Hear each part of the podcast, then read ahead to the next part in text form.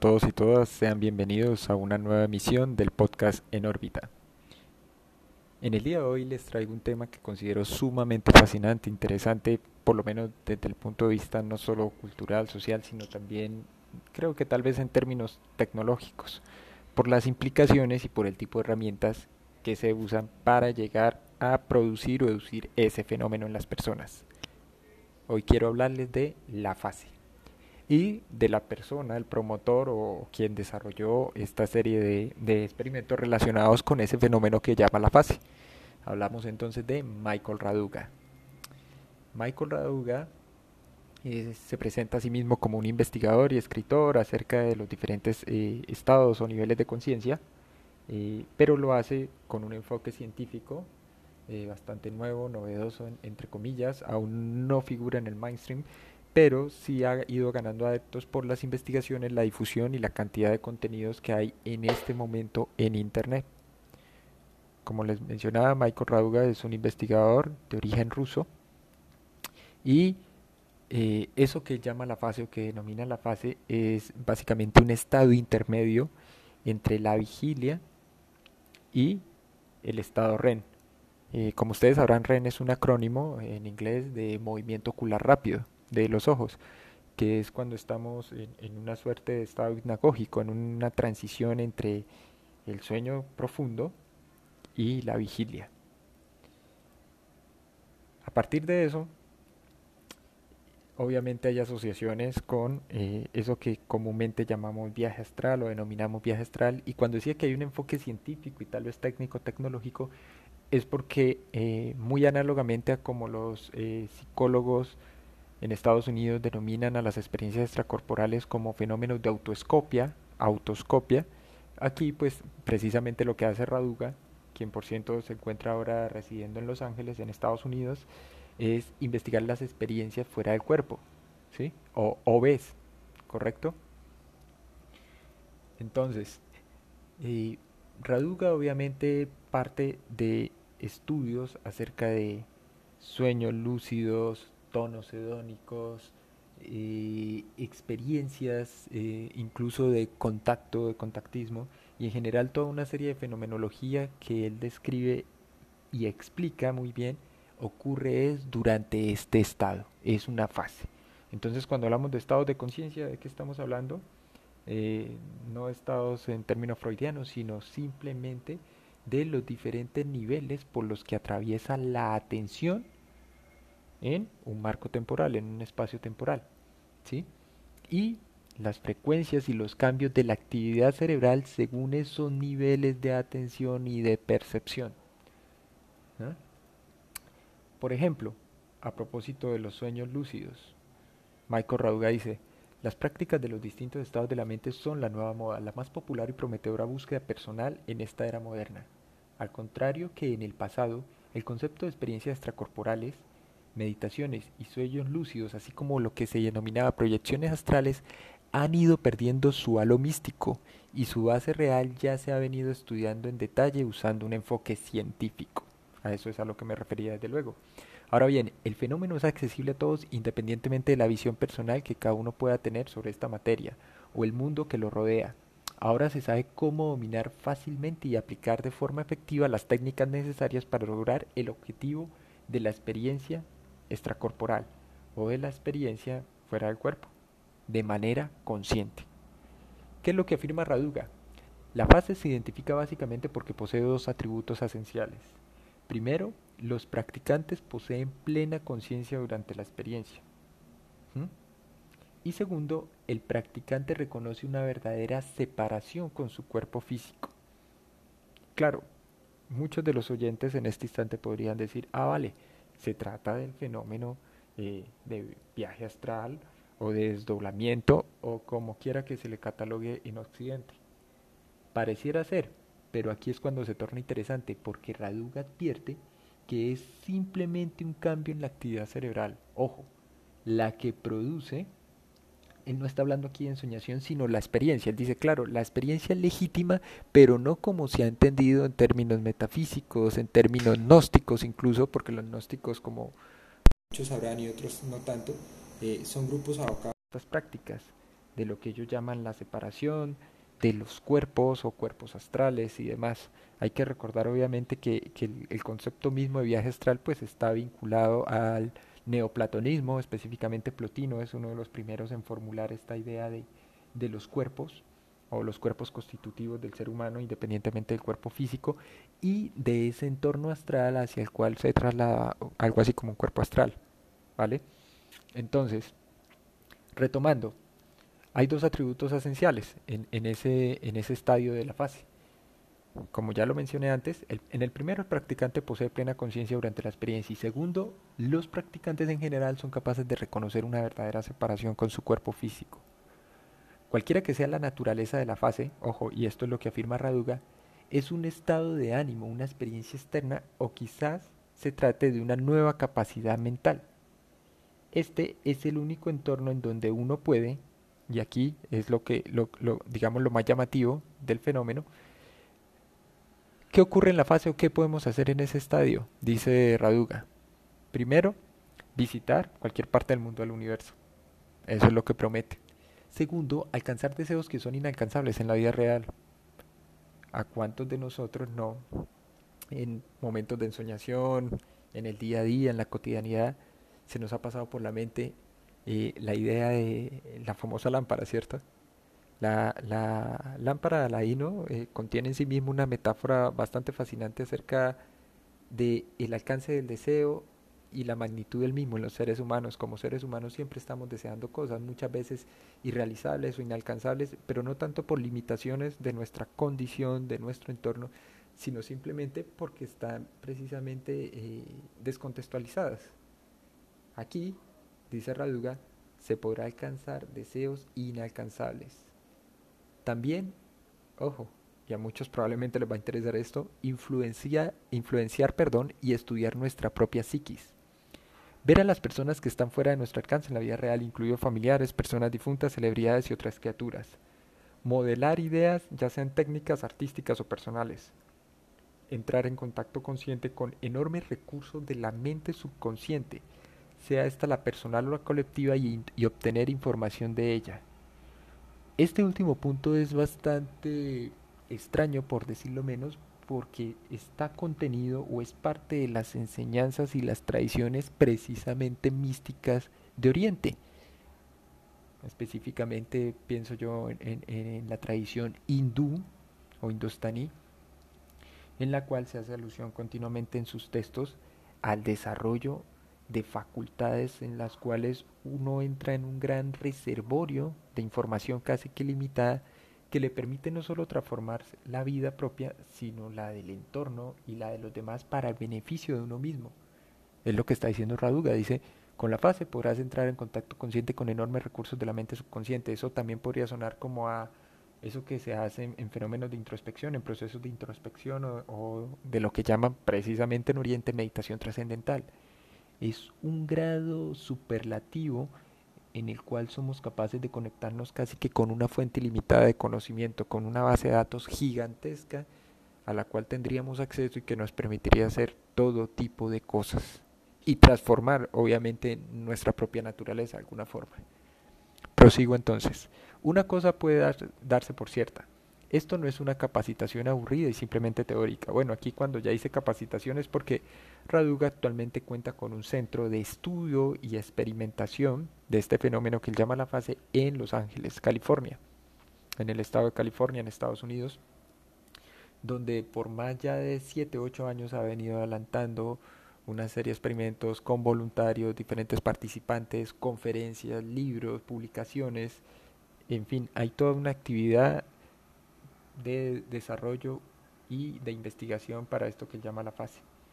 Si decide realizarla, obviamente invitando ya a la gente a sus cursos, comprobar la realidad de esta información enriquecida desde su propio punto de vista y con experiencias que atesorará de por vida.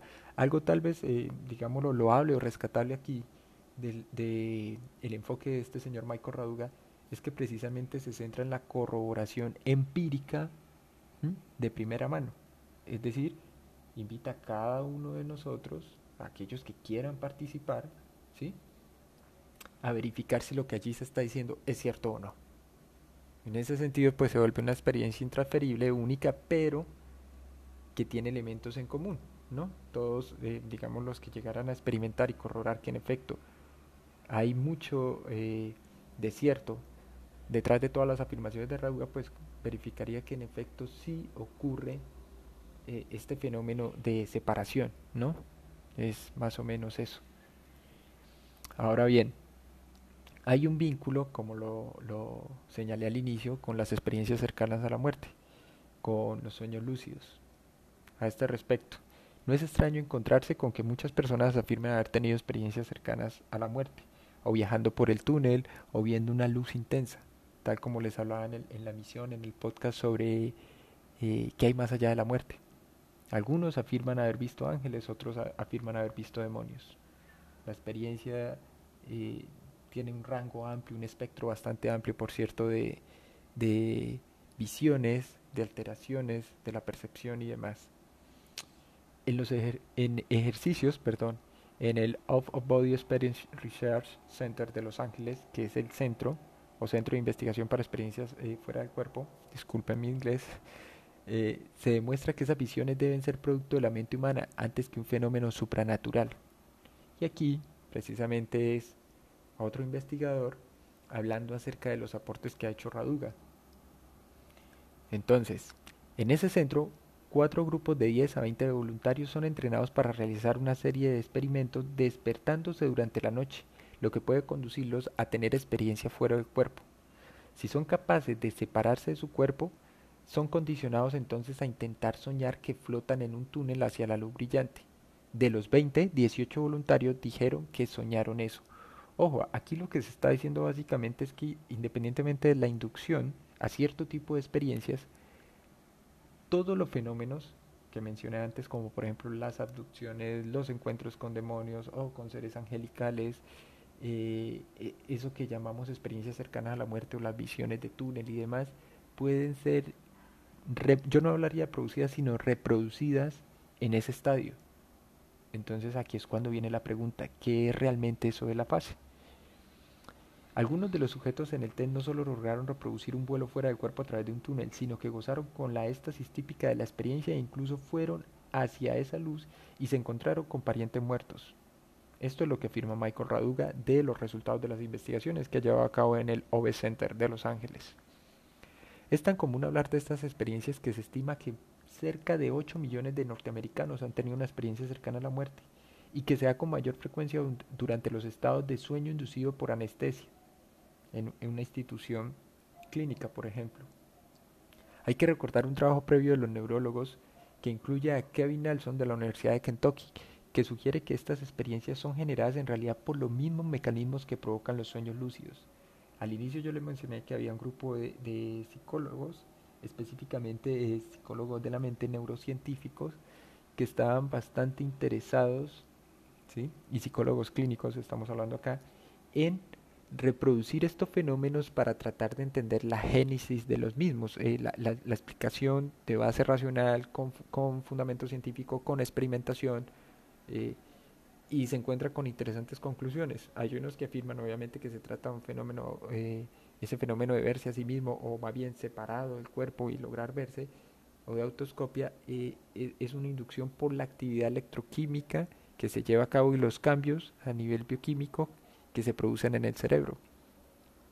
Entonces, el trabajo ha mostrado que ambos tipos de experiencias surgen cuando la región prefrontal dorsolateral del cerebro, nuestro centro de lógica, usualmente es activado. Normalmente solo ocurre en vigilia, pero también se hace durante la fase REM del sueño, permitiendo sueños extremadamente vividos que hacen parecer que han sucedido en la vida real.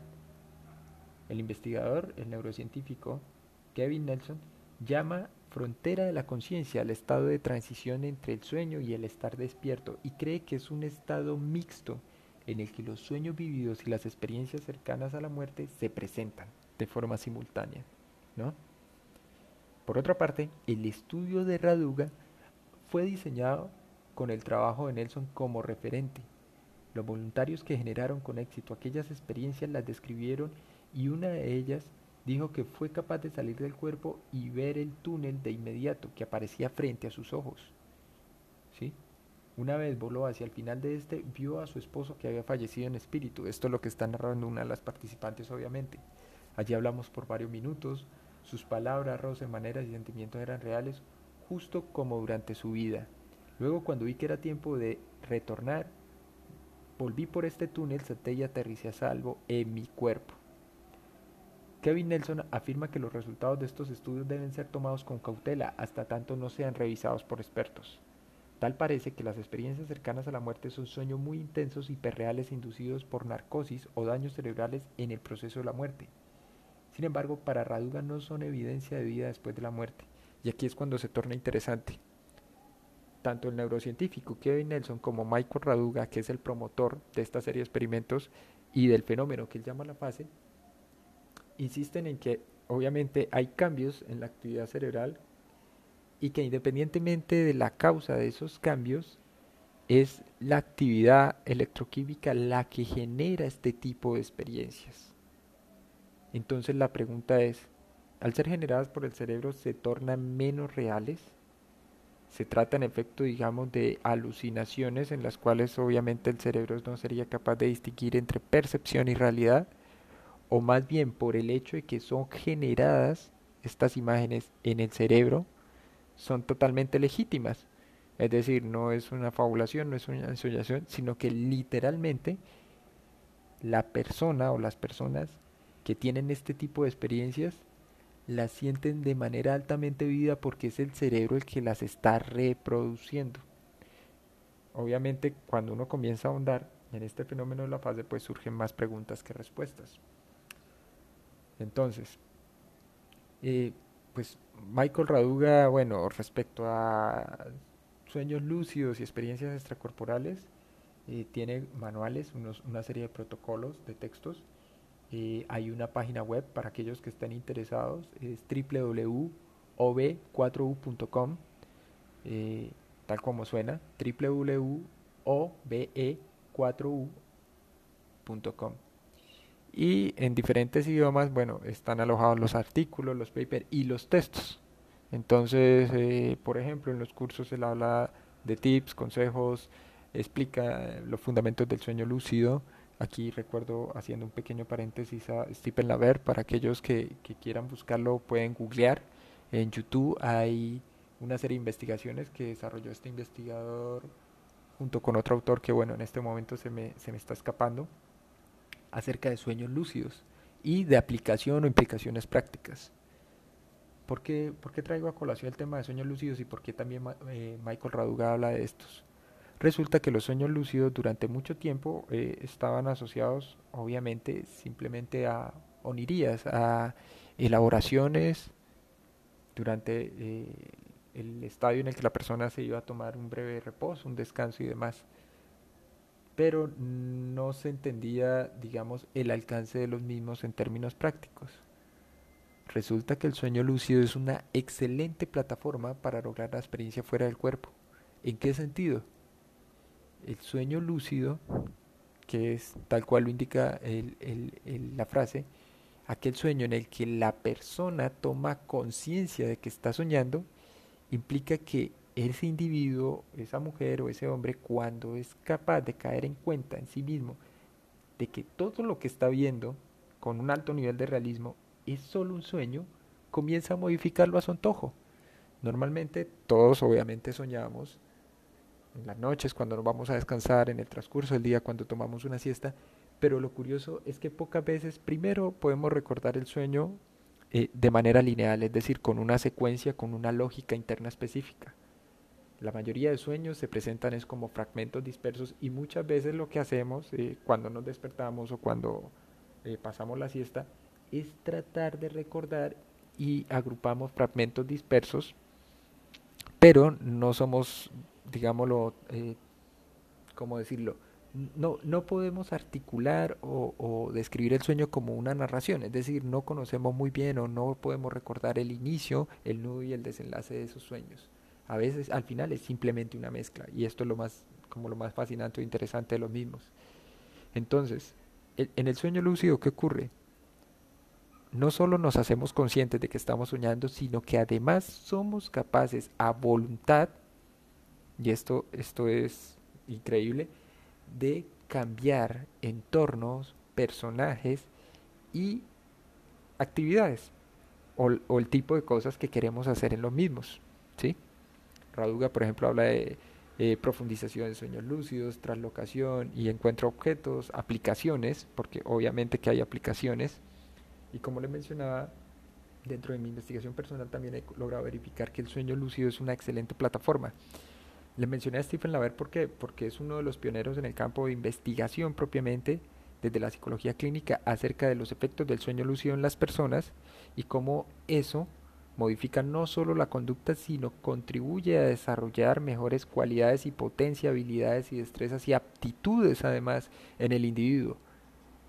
Eh, antaño, digamos, era una, un fenómeno desatendido en el sentido en que no se le daba mucha importancia, no se le daba trascendencia, no se abordaba con rigor y simplemente se asumía que las personas, o lo que se conoce ahora como onironautas, eran simplemente individuos bastante volubles, eh, bastante dados simplemente a, al ocio y es todo lo contrario. Entonces vale la pena retomar eh, esa investigación sobre sueños lúcidos, evaluar los efectos reales y pues les repito, para aquellos que estén interesados en ahondar un poco más, eh, pueden escribirme a en podcast, eh, perdón, en podcast 1 arroba gmail.com. Allí tengo protocolos, tengo material. Eh, si desean conocer los textos de Raduga en español, también los tengo a disposición. Se los puedo compartir, enviar por correo electrónico o vía WhatsApp, en fin. Podemos intercambiar material para aquellos que estén interesados, igual que el texto de Stephen Laver sobre sueños lúcidos. Eh, hay un documental, lo voy a estar alojando en nuestra página web eh, por cierto, gracias a todos los oyentes, un agradecimiento muy muy especial a todas las personas que han comenzado a aportar, a contribuir en este proyecto de el podcast de Nórbita. Su colaboración, su generosidad me permite continuar avanzando y entregar un contenido de mucha mejor calidad. Gracias a todos los que han participado hasta ahora, a los nuevos, a los que se vinculan, a los que recién por primera vez me escuchan, los invito a que revisen los podcasts anteriores y también una sección nueva que tenemos en la página web que construimos gracias a todos nuestros eh, patrocinadores, mecenas. Nuestra página oficial es www.enorbitapodcast.com. Visítenla, chequenla, desen una vuelta por allí, revísenla. Ahí están alojados obviamente todos los podcasts, van a encontrar algo de música, textos, algunos podcasts eh, en texto. Entiendo que hay gente a la que le gusta también leer, revisar contenido, notas. Y hay otra sección eh, para los contactos. Y una vez más, pues para aquellos que deseen hacer su generoso aporte, contribución, que por cierto es voluntaria vía PayPal. Allí está ya alojado el, el, botón, el clic. Eh, pueden suscribirse a la página web, estar pendiente de notificaciones, eventos que se van a organizar a, a mediano plazo y demás. De momento es todo por hoy.